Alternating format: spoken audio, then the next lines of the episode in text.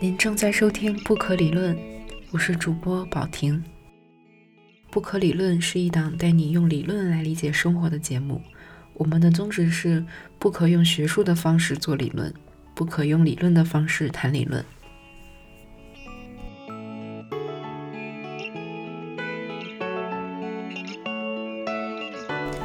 这是《不可理论》的第一期节目，所以多少有一点开宗明义的味道。那有一本小书叫《文学理论入门》，作者是美国的著名批评家 Jonathan c o l l e r。他在这本小书的第一章讲的就是理论是什么。作为一档讨论理论并且呃认为不可理论的节目，我们可能首先要解决的问题也是理论是什么。那么，Collar 在这本书在讨论理论是什么的时候，举了一个很有意思的例子。他首先是用了英语中非常常见的一种口语表达，就是 “My theory is”。比如说，当一件事情发生的时候，一个人发表对这件事的看法，他说 “My theory is blah blah blah”。那么他所说的是他对这个事件的原因的一个猜测。比如，Collar 在这本书里举的例子是说，为什么 Laura 跟 Michael 分手了？然后另一个人就说，Well, my theory is 什么什么。然后他这里又举了几种回答的方法。比如，这个人如果说，啊，我觉得 Laura 跟 Michael 分手是因为 Michael 跟 Samantha 劈腿了。然后 Collar 就觉得这种其实他不算做一个 theory，因为它太显而易见。那如果你说 My theory is，呃，我的我对这件事的理论是，我觉得 Laura 她一直秘密的暗恋着 Michael 的爸爸，而 Michael 永远都不是他认为对的那个人。这样的话呢，Collar 就认为理论是成立的，因为首先它不是一个显而易见的解释，而且它还一定要包含事物背后很复杂的错综性。或者是各个因素之间系统性的关系 Color 认为这种才算得上是理论，而不是非常简单直接的一个推测。那么，理论对我们的生活到底有什么用处呢？即使是对 Laura 跟 Michael 为什么分手这样一件事情的理论，它都有可能是完全不成立的，而只是我们胡乱的一种臆想。它只是有一种。成立的可能性在，那我们为什么要去做这样的推理？为什么要让这种理论存在？为什么理论有在学术之外存在的意义？我们能到底能拿它用来干什么？那这个其实还是要先从它在学术里面的作用开始讲起。因为我是学文学出身的，那我知道很多做文学研究的人，他其实对待文学理论的态度。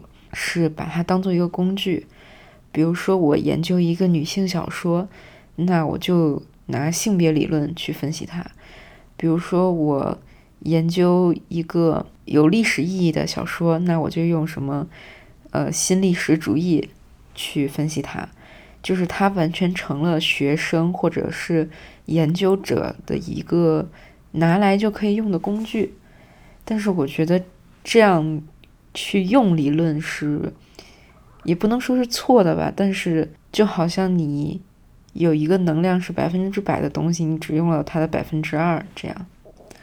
但是其实，即使是我在很长一段时间里都是没有意识到这一点的。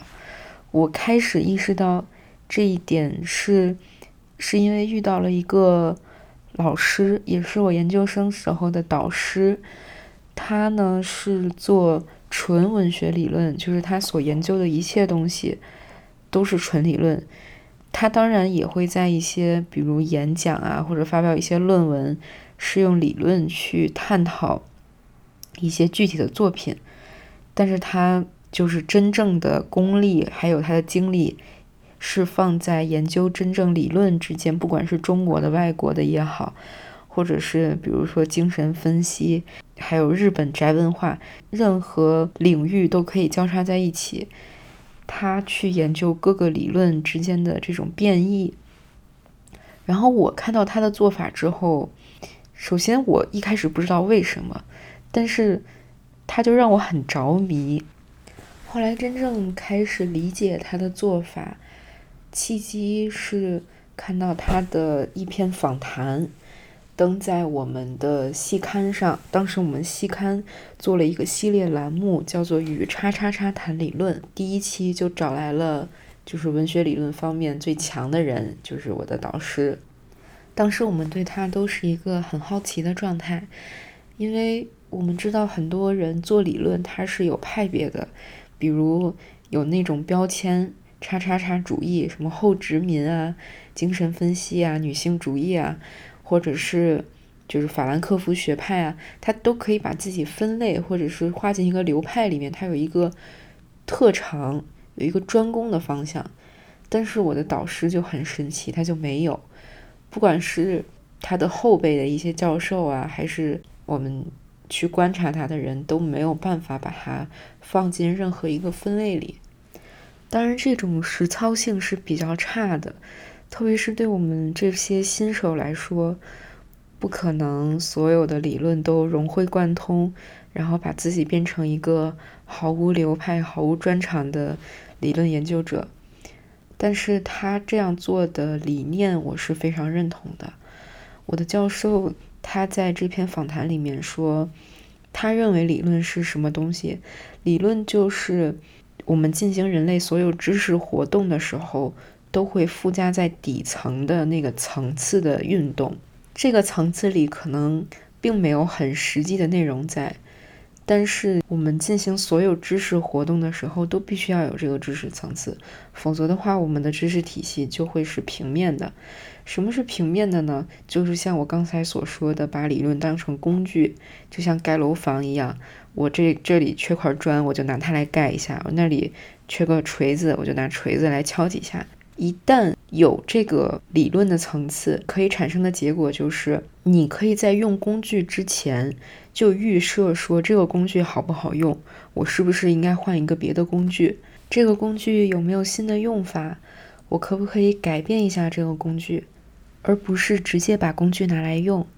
也就是说，在工具使用到对象之前，你就已经反思过这个工具了。这是它基本的一个理念。他每隔几年就会给大学生开一门课，叫理论书写。这门课，呃，每一个学年的内容都不一样，但是课程大纲是说，这门课不是带你去了解某一个流派的理论，而是教你用理论的思维去阅读，感受理论的思维如何书写，如何发掘或处理问题。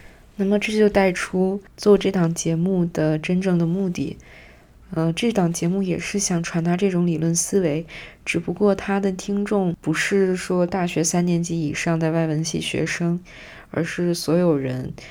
不可理论，如果有心的观众可能会发现，在我们的 logo 上“不可理论”几个字少了几笔，它代表着理论其实有无限的开放的可能性。像我这种半吊子的文学理论研究者，可能我对理论非常肤浅的认知，也可以给你的知识体系带来一些立体化的可能性，或者是给你的生活一些启发。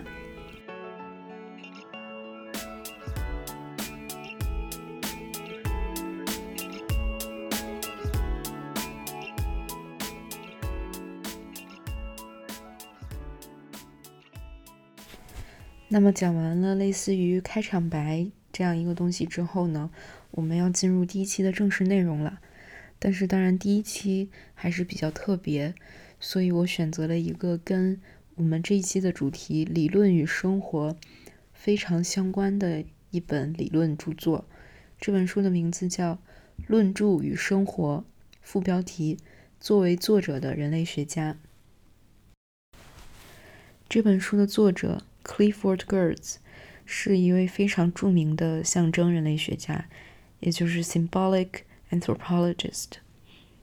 他在二零零六年去世了，享年八十岁。然后这本书是他写于一九八八年的一本随笔性质的小书。他在晚年的时候都是以写这种随笔为主。Gertz 作为人类学家，他曾经在东南亚还有北非都有做过田野研究。好了，停停停停停停停！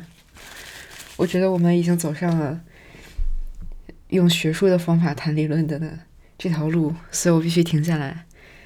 嗯，然后喝了点酒，重新重新录这一段吧。我觉得我还是从对于这本书我非常个人的一些感受开始谈。呃，这本书《论著与生活》，它谈了很多很多的面相。呃，当然围绕着一个主题，就是作为人类学家的作者，我一个观察者，他在做民族志的时候，到底应该是一个什么样的角色？但是如果说你让我用一句话来概括这本书的话，它当然是没办法概括的。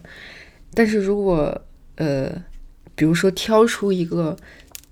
对我影响最大，或者是让你想到里面其中一句话，第一个想到的，那我觉得应该是这句话。正如我们评论小说和诗歌，最好出于想象自己身临其境，人类学写作也应该出于身临其境，而不是出于科学的预设。那么 g e r t 在这里想表达的是，呃，民族志它严格意义上肯定不是一个小说。它也不是诗歌，因为它肯定不是虚构的嘛。但是在广义上，他认为民族志又是小说又是诗歌，所以民族志的写作应该不应该是这种科学的事实陈述，而应该是文学性质的，让自己身临其境的那种，让自己身临其境，也让读者身临其境的表达。那 g e r s 他在个人的学术生涯中，其中有一篇非常有名的著作叫。呃，这篇著作研究的是巴厘岛的斗鸡文化，然后他在这篇文章的写作里面，也是用了这种非常身临其境的、有很多描述性的环境描写的这种写作方法。那他的这种风格开创了人类学中的 thick description，也就是直译过来是厚重的描述这种写作风格。那说到这种人类学写作，肯定有一个绕不开的人物，就是列维·施特劳斯他的《忧郁的热带》。在《论著与生活》这本书里面，Gertz 用一章的章节特别的去分析了《忧郁的热带》的写作。那他他在里面当然给了《忧郁的热带》非常高的评价，比如说他认为《忧郁的热带》是。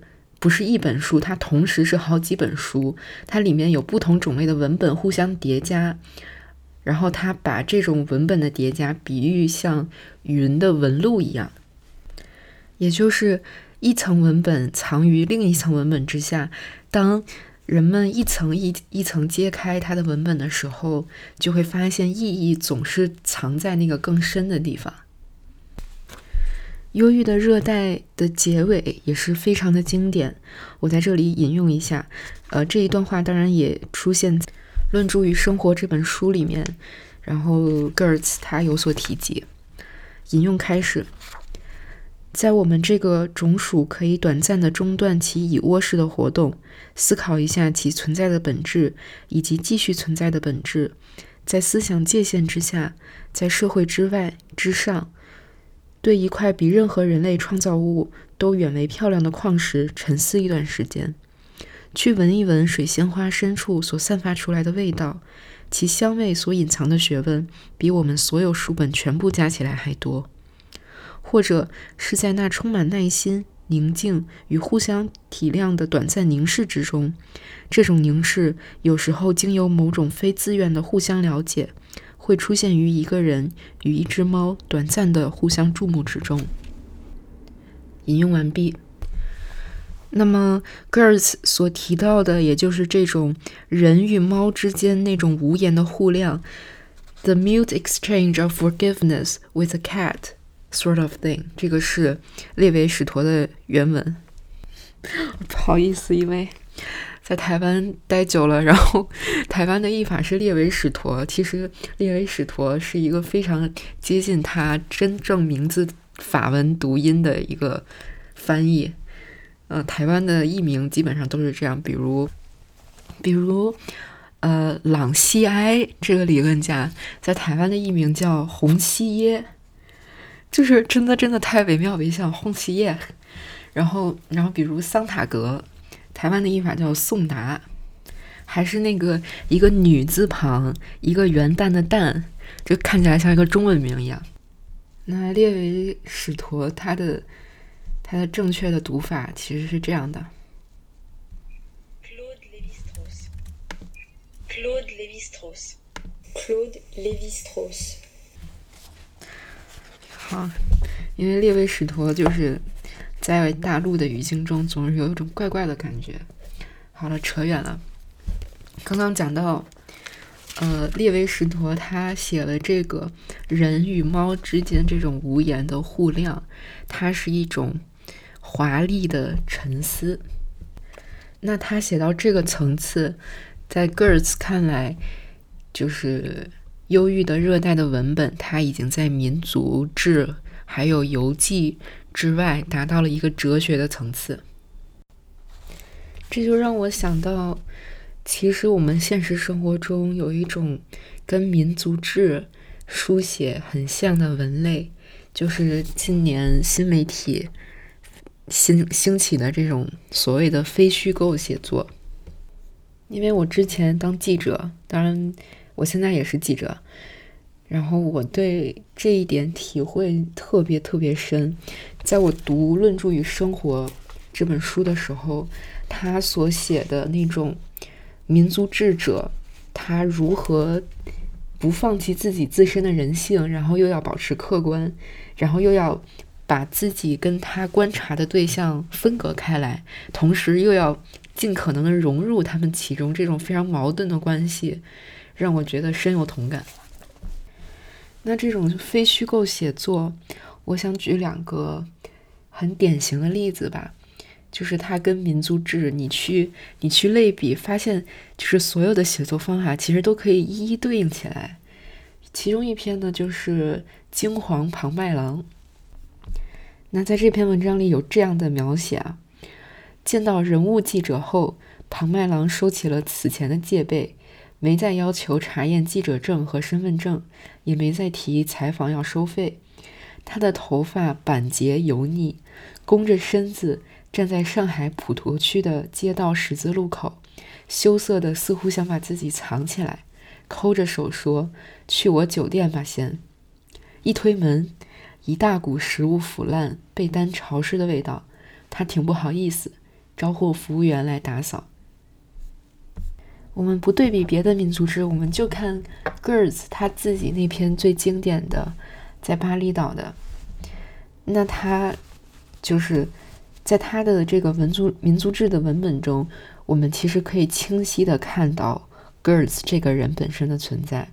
首先，文章的开头就说：“我跟我的妻子在一九五八年的四月初来到了这个小岛上，当时我们还患着疟疾，然后也非常的呃怯生生的这种感觉。”然后他描写了他他初到巴厘岛，然后开始在外面。散步，看看周围什么情况。然后他描写自己的那种心情是略带愉悦，然后很想去讨好别人。但是这个时候，巴厘岛上的人给他们的反应是，他们总是躲在一个树或者躲在一个石头后面，远远的看着他们。然后，假如说一个人他是靠着靠着墙，或者就是那种不能移动的状态的话。他也是，就是用含糊不清的那种语言回应他们，然后就是 Gertz，他把这种巴厘岛的居民这种对他们一个新来者的冷漠的态度，用这种自身去与他接触过程中的方式，这样描写出来了。哎，我口头表达真的能力很弱，刚才可能说了很多有语病的话。总之，我的意思是。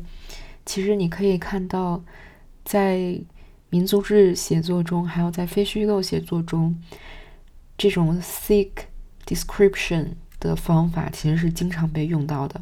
它的特点是，呃，这个记录者的角色是存在的，而且他是不断去跟这个被采访者、被观察者去交互，然后以此来来达到一种让读者身临其境的感觉。当然，《金黄庞麦郎》这篇文章后来受到很多非议，主要一个大家在批评的点是他的视角，有人批评他他的视角很 condescending，就好像一个高高在上的人去去看一个社会底层人士这样。当然，这个批评有点过于严苛了吧？但是你会看到，如果把它跟 Girls 的民族志对比。你确实在 Girls 的民族志中看不到那种 condescending，它完全是那种新奇感，就是来自于完全不同的两个世界的人，突然有碰撞、有接触，那种产生的新奇感，它是完全中立的，而且甚至是很给读者的感觉是很轻松，然后让你很有兴趣去读的。而金黄庞麦郎呢，它会有一种给你那种隐隐的压力。隐隐的那种压抑感，嗯，我觉得，当然这篇文章其实写的很好啦，嗯，就像我刚才说的，其实批评是过于严苛的，但是像 Girls 的这种民族志写作，它肯定是更加高明的。也就是说，这个文章还不错，但是它其实还可以更好。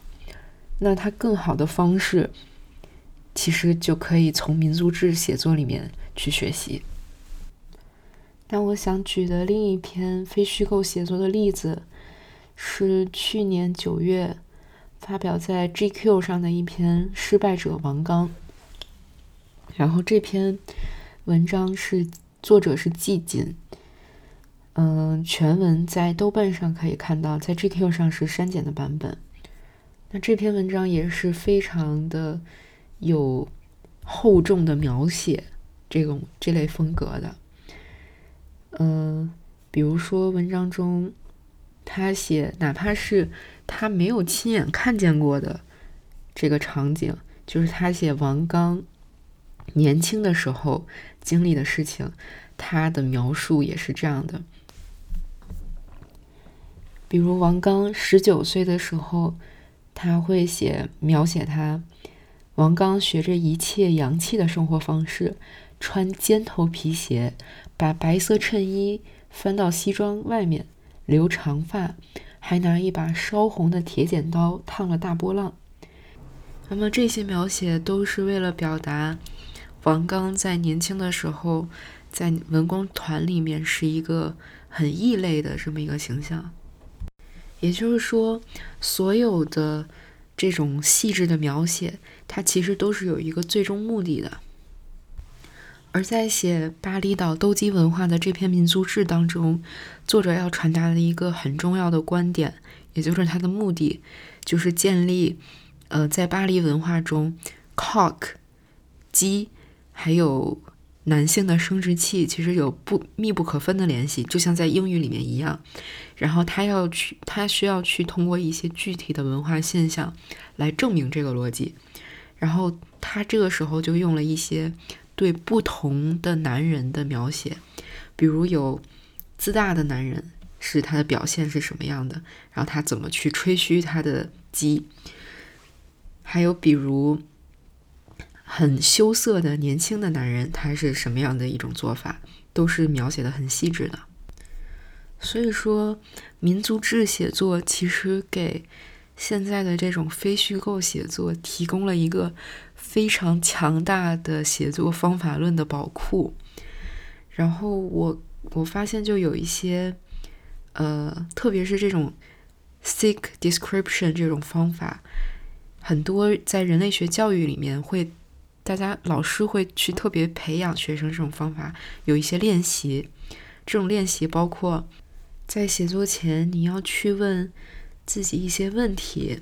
然后去试着去用写作来回答这些问题，比如说现在你来到一个房间，你要去描述这个空间，那你需要考虑的问题就是这个空间的布局是什么样的，这个房间里面有哪些具体的物品，然后房间里有什么人，呃，然后这些人他们有什么样的标识可以判断出他们的身份和地位？在这个整个气氛里面，有没有什么可以让你感受到的结构、规则或者标准在控制着整个局面？嗯，哪些人你观察到他们非常渴望的去完成一些事情？这些人穿穿着打扮是什么样的？他们的情感状态表现出来是什么样的？人们互相交互是通过什么方式？是通过语言还是非语言的方式？等等的这些问题都可以帮助你去观察。那么类似的写作练习还有。就是怎么样把我们平时会写出来的比较模糊或者是 general 的一般性描述，改写成这种非常厚重细致的描述。举一个例子，比如老师很喜欢学生，然后这句话的毛病就是它有点太太有判断性，然后太总结性了。嗯，如果你把它去改写成那种 thick description 的话，它应该是这样的：在学生进入这间房子的时候，老师总是微笑着迎接他们，而且用一种温柔的语调去跟他们打招呼，并且总是抱住那些跑向他的人。还有一种情况是，我们总是会写。事情会怎么样？但这个时候你就要把它转写成到底发生了什么事情？你要去描述事情发生的经过。比如给一个例句吧，嗯，学生们用实在实际的例子中，总是比看着黑板上的数字要学得更好。这个就是一个事情会怎么样的一个推断，很。很 general，很模糊。但如果你要把它改写成那种描述性质的话，你就直接去描述发生了什么。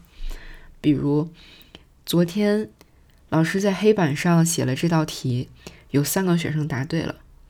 而第二天，老师用一些呃实体的例子，用一些瓶子，还有用一些砖头去去摆弄给学生看。这个时候有八个学生在三十秒以内就回答出了正确答案。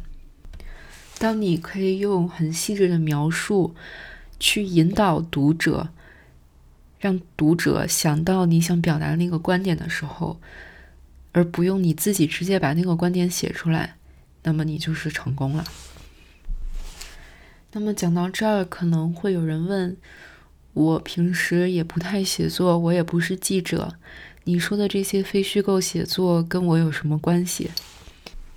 但其实一个很有意思的尝试是，其实你哪怕不在异乡，哪怕没有他者，也就是就是我们所谓的人类学意义上的他者，就是像什么一个非洲小村庄这种，你在你生活的环境中，其实也可以随时随地当一个人类学家。那么这就要提到另外一个人类学家，是法国的马克·欧杰，他出版了一本书叫《巴黎地铁上的人类学家》，然后这本书讲的就是他怎么在法国巴黎他自己所身处的社会去做人类学的观察。马克·欧杰他的学术历程其实是一个很经典的。人类学家的学术历程，他以前也在非洲做民族志等等的，但是后来他就有一个事业的转折点，他回到了法国巴黎，然后他注意到了这种科技通讯，嗯，这种科技发展带来的孤独感，还有比如，嗯，他者意识自我的屌轨，还有一个叫做 non-place 非地方的概念等等。这都把他引向他想在自己所身处的所传统人类学并不会认为是他者的这样一个社会里做人类学观察。我稍微讲一下它背后的一个理论吧。嗯，就是马克·欧杰的观念其实受两个人类学家的影响，一个是马塞尔·莫斯，也就是写《礼物》的那个非常著名的人类学家，另一位呢就是列维·施特劳斯。那呃，马塞尔·莫斯他曾经提出一个观念，就是具体就等于完整，concrete 等于 complete。这个观点的意思是说，越是普遍的东西就越是具体。而马克·欧杰对此其实进行了一种施特劳斯式的改造。嗯，因为施特劳斯他有一个叫做整体社会事实的一个看法。呃，施特劳斯认为，只有从个体身上才能联系起整体的社会的一些面相。然后马克·欧杰他把这两种理论整合在一起，他认为人们意识到他者时候，才能意识到自己，所以人的自我意识其实就是一种社会意识。没有个体化的社会，只是一个空泛的抽象的社会。我刚才可能又有点落入用理论的方式谈理论啊。总之，马克·欧杰他。找到的这种方法是，他想观察地铁里面很具体的人，然后去得出一些社会的整体的经验。但是发他他去实际做的时候，他发现这件事情很难，因为地铁里面就是有各种各样的人，特别是像巴黎这种大城市，有男人、女人、年轻人、老年人，然后有学生、有上班族、有流浪汉、吉普赛人。欧洲人、亚洲人等等等等各种各样的人，但是他们，但是马克·欧杰依然在这些非常不同的人身上看到了一个共共性，就是孤独，而且是 solitudes 加了一个 s，是复数的孤独。为什么这样说呢？因为像地铁，还有比如其他的一些公共空间，也就是马克·欧杰所谓的 non-place 非地方，比如超市。酒店等等这些地方，它其实是一个当今世代的象征。它其实充满日常感，给人带来亲切感。但是这种亲切和熟悉，久而久之，当你有一天，嗯，突然觉得格格不入的时候，你这些地方就成为了一个放大镜，去放大你的这种格格不入。放大你和他人之间的疏远。他的一些别的观察，还有比如，嗯，地铁的每一站，其实是，呃，一个代表了个人历史的一个记忆地图。那有的有的站，它其实是有一些历史意义的，但是往往那个站在当代，它其实就是已经面目全非了。可能它那个站名是很有历史意义，但那个地方已经完全丧失了那个意义。那首先，乘客他在到那个站的时候，会有一种日常生活的现实感，我要去这个地方办一个什么事。同时，它有一又有一种历史带来的非现实感，还有等等很多，就是非常有意思的其他的观察和观点。总之说这么多，我并不是想是我并不是想就是跟大家普及说你在地铁上可以看到什么，我是想说，就是一个很日常、一个不是他者的地方，其实可以观察到很多东西。但首先你需要意识到，呃，自我，然后你需要有一种新奇的眼光去看待周遭的事物。也就是说，我们随时随地都可以把自己当成一个人类学家，而人类学家在那个我们最初提到的这本《论著与生活》，Gertz 他其实有引用别人来描述这个当人类学家的这么一种状态。呃，首先，民族智者。在决定不放弃自身人性的同时，努力从一个居高临下的点理解和评估他的同伴。只有这样，他才能将他们从这种或那种文明独有的偶然性中抽象出来。他的生活和工作状况将与将他与自己的群体长期分离开来，他自己也从其接触的全然恶劣的环境变迁中习得了某种习惯性的抽离，在任何地方他都没有在家的感觉。就心理而言，他将一直是一个残缺的人。人类学同音乐和数学一样，是为数不多的真正使命。而人类学家可能在被教会教会人类学之前就已经意识到这一点。引用完毕。也就是说，人类学家的身份其实有点像一种天赋，或者说一种带引号的缺陷。也就是说，刚刚像刚刚说的，在任何地方他都没有在家的感觉。这就让我想起最近，嗯，在我身上发生的一件事。就是最近我邀请一个朋友来我家，然后呢，因为我的这个房间比较特别，我平时练钢管舞嘛，然后我在我的房间里装了一个钢管。当时我的规划是，就是因为练钢管舞它需要一定的空间，所以我就把所有的别的桌子啊、沙发啊、床都让它靠边，好好把我房间的这个中心位置留出来，留给这个钢管。然后我的这个朋友他来过我这里之后，第二天他就寄给我一首诗，这首诗的名字就叫《关于钢管》。然后他说“关于”也就是 “about”，还有一还有一层意思就是以什么什么为轴心的意思。然后这首诗，嗯，虽然写的不太好吧，但是它主要讲了一种意象，就是说他把我的房间当成了一片海，然后这片海是以。钢管为轴心的，所有其他的家具都被冲到了岸上。然后当时我看到这首诗所表达的这种画面，我就觉得特别的新鲜，特别的好。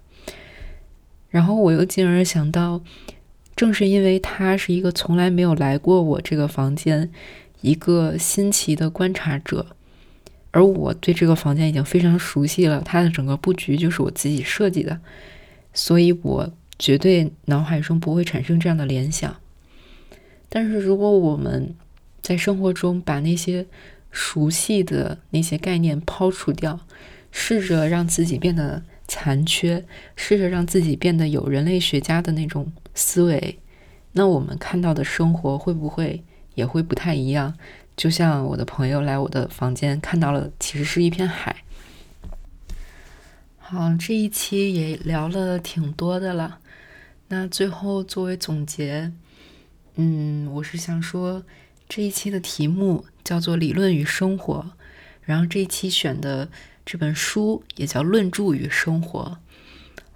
那么作为不可理论的第一期，还是想说。我们去读理论的方式，可以用一种很亲近生活的方式。其实理论或许也是一种生活方式，至少我自己是在以这种生活方式在生活。好像“生活”这个词出现了太多次。嗯，总之，欢迎在各个平台订阅《不可理论》播客。如果有任何反馈或者想说的话，可以发送到邮箱“不可理论”的拼音全拼 at outlook.com。嗯，同时赞赏的支付宝也是同样的邮箱。那我们下期再见。不可理论带你用理论理解生活。